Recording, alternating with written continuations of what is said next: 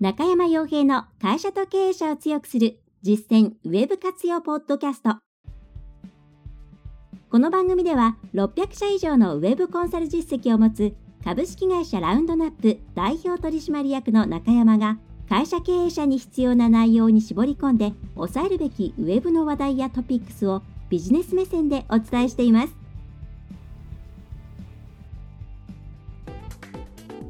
皆さんこんにちは。ラウンドランプコンサルティングの中山です。それでは本日も会社と経営者を強くする実践ウェブ活用ポッドキャストを始めていきたいと思いますので、ぜひとも最後までお聞きいただければと思います。えー、今日が、えーまあ、火曜日ですね。えっ、ー、と、明日、明後日、明後日に、えー、勉強会ですね。久しぶりに開催するので、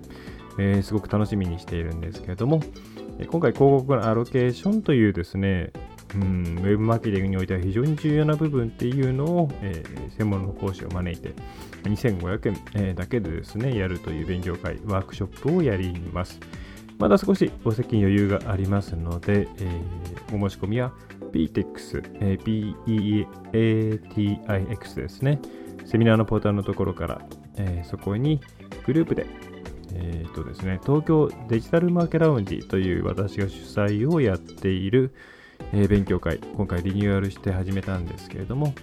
えー、これがあります。そこの第1回ですね、えー、そこから申し込みができますので、ぜひともと思います。で、ちょっと場所がわからない、でも急いで申し込みたいという方はですね、ラウンドナップコンサルティングの問い合わせフォームから送っていただければご案内いたします。えまた、枠も、え空いていれば確保することができますので、えぜひとも、え皆さんにお会いできれば幸いです。えというところですね。えー、では今回のテーマに早速、えー、入っていきたいと思います、えー、今回はですね、新しいサーチコンソール、え検索アナリティクスはもう使いましたかという内容をお送りしたいと思います。サーチコンソール、え昔は Web マスターツールというというふうに呼ばれていましたが、え Google が提供しているさまざまなですね、検索エンジンとの対話を行うためのツールです。で、これの詳細ですね、使い方などについては、もう様々なところで、えー、解説の記事ですとか、えー、それから書籍などにも使い方というものが、えー、書いてありますので、えっ、とですね、まあ、そちらを見ていただくとして、え今回はですね、まあ、そのサーチコンソールが、えだんだんバージョンアップしてるんですね。まあ、完全なるバージョンアップではなくて、えまず一部の機能からということなんですが、まあ、その中でそのサーチコンソールの中の検索アナリティクスという部分、これが、え非常に、まあ、えー、いい進化といいますか、えー、素晴らしいことになりました。何が素晴らしいかというと、えー、遡ってデータを見られる期間というものが、えー、ものすごく伸びたんですね。で今まではですね、え、ちょっと、え、いくつだったかな。過去、えー、90日ですかね、え、しか見られなかったんで、まあ、事実上3ヶ月ということで、まあ、定期的にデータを取っておかないと難しい。しかも登録する前のデータというものは、まあ、3ヶ月以上前へ遡ると取れないわけなので、まあ、事実上ですね、こう問題が発覚してから過去のデータをと比較するとか、そういうことをする場合に、まあ、なかなかもう悩ましい状況だったんですが、まあ、これがですね、まあ、16ヶ月に伸びたんですね。まあ、16ヶ月、つまりまあ1年と,、えー、と4ヶ月ですか。で、これいわば1年前に遡れるようになったというのは非常にありがたい、えー、というふうに感じるところです。でもちろんですね、この遡れるということ自体、えー、重要なんですが、で今回ですね、その実際これを使ってもらいたいなというところと加えて、えー、これを使っているとですね、えー、例えば検索エンジンから集客がうまくできなくなったという時に、えー、どのようにこう分解して考えていけばいいのかというのが、え非常にわかりやすいです。まあ、すでにですね、検索アナリティクスを使いこなしているという方にとっては、まあ、確かにそういう使い方がスタンダードだよねという内容になるんですが、まあ、今までですね、サーチコンソール使い方がよくわからないと、まサイトマップの送信とか、何かこう、クロールエラーのチェックとか、それぐらいにしか使ってこなかった、えー、検索アナリティクスっていうのは、なんとなく見てるだけ、あるいは見たことがないという方にはですね、ぜひ今回の内容を下地にしていただいて、検索エンジンからの集客というものが、えーね、良くなっているのか、えー、悪くなっているのか、その時の原因分析とか、これからの施策の、えー、重点ポイントを探るために、えー、活用してもらえればなと思います。えではですね、えじゃあ、具体的にどういうことなのかというと、まあ、あの一番わかりやすい、え、シチュエーションとしては、まあ、急に検索エンジンからのアクセスというものが減ってしまったというケース。で、これ、えー、ですね、まあ、原因がどこにあるのかっていうのの特定ができるかどうかというのがものすごく重要です。というか、おそらくそれができないと、まあ、なんていうんですかね、え、解決できないか、あるいは、えー、あのえ、問題となっている部分を解決しないまま、え、それ以外のところをうまく強くしていくことによって辻褄を合わせるといったような根本的な解決になっていないような対処で終わってしまう可能性があります。えー、ぜひですね、まず検索エンジンからのアクセスが減った、あるいは増えたもそうなんですけどもね、えー、という時には一体どういうことが裏で、ね、ステップとして起きているのかというのを知ってください。えではどういうことかというとですね、まず検索エンジンからの例えばアクセスが減ったという場合には、え大きくですね、以下のようなパターンがあります。一つは、えそもそもの検索需要というものが減ってしまっているというパターン。つまり、狙っているキーワードというものが、まあ、季節ものであったりする場合は、当然その、えー、メインとなる季節が終わってしまえば、アクセスというものは減っていきます。まあ、その時節ものですね。今の季節で言えば、もうバレンタインみたいなものは随分もう減って、ガクンと減ってしまっていると、えー、そういったものですし、えー、これからであれば、そうですね、えー、おひな様とか、それからまあ新学期みたいなものが見えてくるわけですよね。でそれから、えーとですね、言葉っていうものが変わってしまうケースもあったりします。まあ、なかなかこれは短期的に起きるものではないですけれども、そういうケースもあると。それから、徐々に徐々にですね、あるキーワードに関して、まあ、興味関心が薄れていくというようなパターンもあります。えー、例えば、まあ、事件なんかが絡んでくると本当にあるんですけれども、高速バスとか夜行バスみたいなものっていうのは、例のですね、えー、悲惨な事件がいくつかありましたけれども、ああいうことが起きるたびにですね、だんだんだんだん検索数が減っていったんですね。まあ、ある程度時間が過ぎてくるとこれがまた戻ってくるんですけれども、えー、また減っていった。えー、そういうふうに、もともとの検索需要、あるいは検索回数というものが、え、減ってしまうというケースが一つあります。で、えその次にですね、いや、検索需要自体は変わっていない。えだけれども、うん、表示回数、ま、これは検索アナリティクスを見ると、表示回数、つまり検索エンジンで、えー、いろいろ検索されたときに、あなたのサイトというものが一体何回表示されたかというものが、えー、かる。えー、つまり、まあ、露出、見られているかどうかは別にして、えー、露出、え、されたかどうかというところですね。これは広告をやっている方は分かりやすい概念だと思います。でこの、え表示回数が非常に減ってしまっているというケースがあります。で、この場合は考えられるのは、え一つは単純に順位が下がってしまったというケース。え大きなキーワード、メインキーワードで、えまあ、1ページ目から2ページ目に行ってしまった。これは大きな、え、表示回数の減少につながります。で、あるいは、その検索キーワードの中でですね、もともと地図とか広告があまりなかったような、そういう検索キーワードだったのに、後からえー、まあ、Google がですね、あ、このキーワードっていうのは今まで、えー、地図を出していなかったけれども、実は地域要因が強いから地図を出してあげた方がですね、えー、良心的だと、使いやすいだろうというふうに判断する。そうすると地図とか、あるいはその広告とかっていうものが、その検査結果の画面の上の方をドーンと占めますから、相対的に皆さんのサイトというものは見られづらくなる。こういうケースもあります。順位によるもの、あるいは Google の仕様変更によるもの、えー、というものがありますね。で、こういった場合には、えー、まあ、なんですかね、そのどうやったら表示、もっと、もともとあったような露出というものを回復するかというところが重要になってきます。で、また、今度はですね、え表示回数は変わっていない。でもちろん検索需要も変わっていない。え、だけれども、クリック数が減っていってしまう。このクリック数というのも Google サーチコンソールではの検索アナリティクスでは見ることができます。つまり、検索結果に何回表示されたではなくて、そのうち何回皆さんのサイトがクリックされたかというのがこのクリック数ですね。で、これがだけが下がってしまっているという場合には、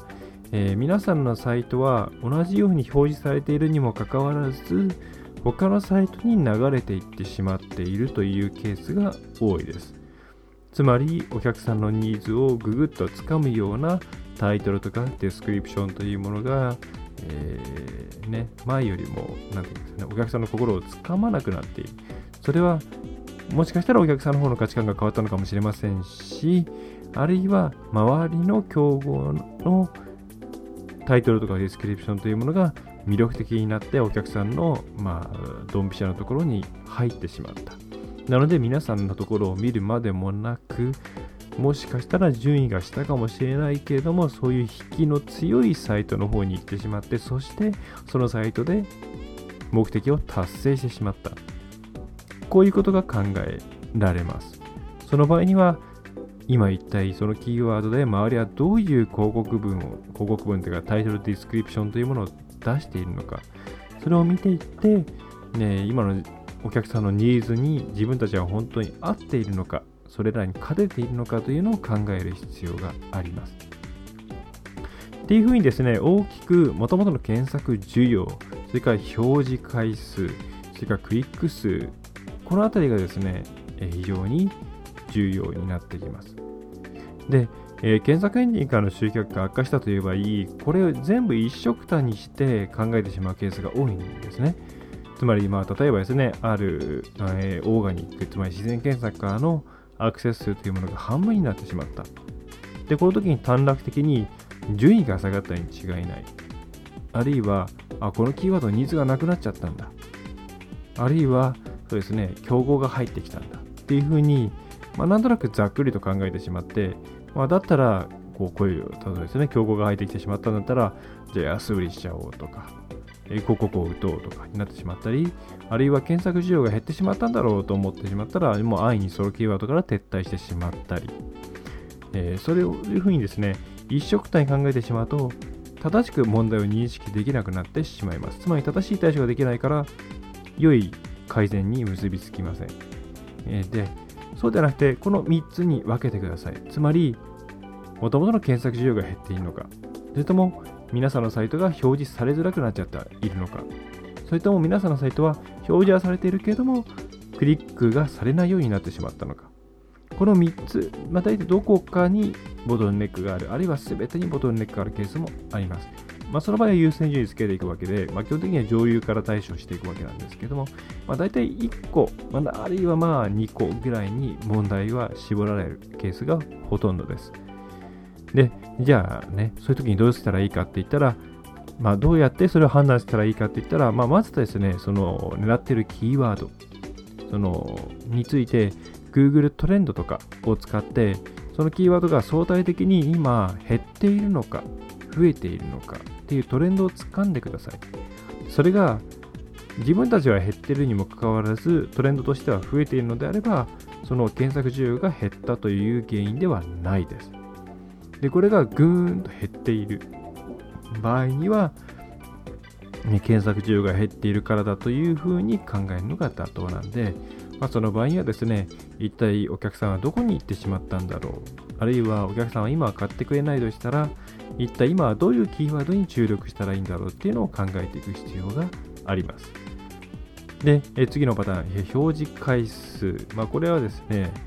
えー、まあ、単純に表示回数の変化を検索アナリティクスで見ればいいわけなんですが、もし表示表示回数が減ってしまっていたら、まあ、順位が下がっているせいだとしたら、どうやったら順位を回復できるんだろうと。順位は変わっていないけども表示されないという場合には、新たなプロパティが、えー、その地図とかいろんなものが入ってきているせいの可能性がありますから、え以前どうだったかなというのをきちんとですね、定期的にチェックしておくようにして、え見比べて、一体じゃあ、状況は何が変わったのかと。で、えー、ね、競合の打ち出しが変わったのかもしれん。あ、まあ、それはクリック率の方ですね。えー、あの何か新しい要素が加わったのかもしれない。ねえー、そういうところを見てですね、え対策を考えるというところになりますね。そして、えー、クリック数だけが減ってしまった。まあ、これ非常に多いパターンですけれども、その場合には、競合の打ち出しが変わっていないか、自分たちの、えー、今は今出しているタイトルとディスクリプションというものが何かの原因で昔と変わってしまっていて、引きが弱くなっている、あるいはクリックされづらくなっていないか。これ例えばですね、システムを変えたときにディスクリプションの生成パターンが変わってしまって、前と違うものになってしまったなんていうことがよくあります。えー、なので、定期的に自分たちのタイトルとディスクリプションっていうのは、まあ、チェックするのが望ましいんですね。で、えー、そういうパターンもあります。まず自分たちに原因がある可能こともあれば、まあ、競合他社に原因がある可能性もあります。でまた、えー、順位が下がってしまってクリック率が下がるということもあるでしょう。それから自分たちのキャッチコピーというものが広告と他社の広告がかぶってしまった、まあ、かぶせてきた、えー、ことによって、自分たちが強みとして出していた。クリックする、まあ、お客さんとしてはそれがあるからクリックする、うん、それに惹かれてクリックする。というふうになっていたのに他社さんが同じような打ち出しを出してきてしまって、まあ、相対的にですね皆さんのところがクリックされなくなってしまったというふうに今マーケティングで言えば、まあ、最前線の戦場の部分ですねになりますと。でこの一体どこに問題があるのかっていうのを皆さんまずですね検索エンジンからの、集客をアップしたい、あるいはダウンを回復したいという場合には、どこにボトルネックがあるのかっていうのを知ることが非常に大事です。そして、それを把握するのに非常にこの検索アナリティクスっていうのは役に立つんですね。えー、ぜひですね、そういう観点でこれを使ってもらえればと思います。で、え今回ですね、その3ヶ月前と16ヶ月前、まあ、3ヶ月前しか見えないものが16ヶ月遡れるようになったっていうのは、このえー、まあ、検索キーワードって絶対こう季節季節要因っていうものをの影響を受けます。はい。なので例えばじゃあ今だったら2月のデータっていうものを1月のデータと比べたっていうのはまあですねある程度良くなっていて当たり前だったりしますよね。だって1月ってのは年末年始の、まあ、年始がありますから特に B2B のお客さんっていうのは動きが悪いわけです。だから、2月っていうのは28日っていうふうに1月に比べて3日間も日数が少ないわけなんですけども、まあ、だとしても基本的には良くなるはずなんですね。でそういうふうに季節要因っていうものがあります。で、また皆さんが季節物の商品が扱っているのはなおさらで、ね、えー、売れない時期と売れる時期を比べてもあまり意味がないわけです。でも、まあ、昔は3ヶ月前までしか遡れなかったので、まあ、どうしようもなかった。でも今は1年前にちょうど、つまり作対比ですね、を出すことができる。これ非常に便利です。その季節要因っていうのをある程度無視することができるようになるからですね。はい。比較する場合には、できるだけ他の条件を揃えることが重要です。え、ということで、えー、ぜひですね、作対比っていうものを見られるっていうのが非常に面白いかつ発見があるので、検索アナリティクスの新しいものを使っていない方はぜひ使ってみて、まずはちょっと作体比見てみてください。自分たちのアクセス数とか制約数もそれに加えて見てみてください。そうすると、あ、ここにこういう問題があるんだなっていうのが気づいたりするんですね。私もですね、えー、これはまあ、ほぼ確実にどんなケースでもチェックする項目です。今、今この14ヶ月 ,14 ヶ月になって、改めていろんな昔の、えー、データをですね、見直したりしています。まあ、そんな風にですね、非常にまあ、便利になった検索アナリティクスを使ってもらいたいですし、それを通じて検索エンジンからの集客を改善するときのこの分け方ですね。っていうものの一番最初の基本形っていうものをまず覚えて、え、いただければと思います。ね、検索のトレンドが変化したのか、皆さんのサイトが表示されなくなったのか、それともクリックされづらくなったのか、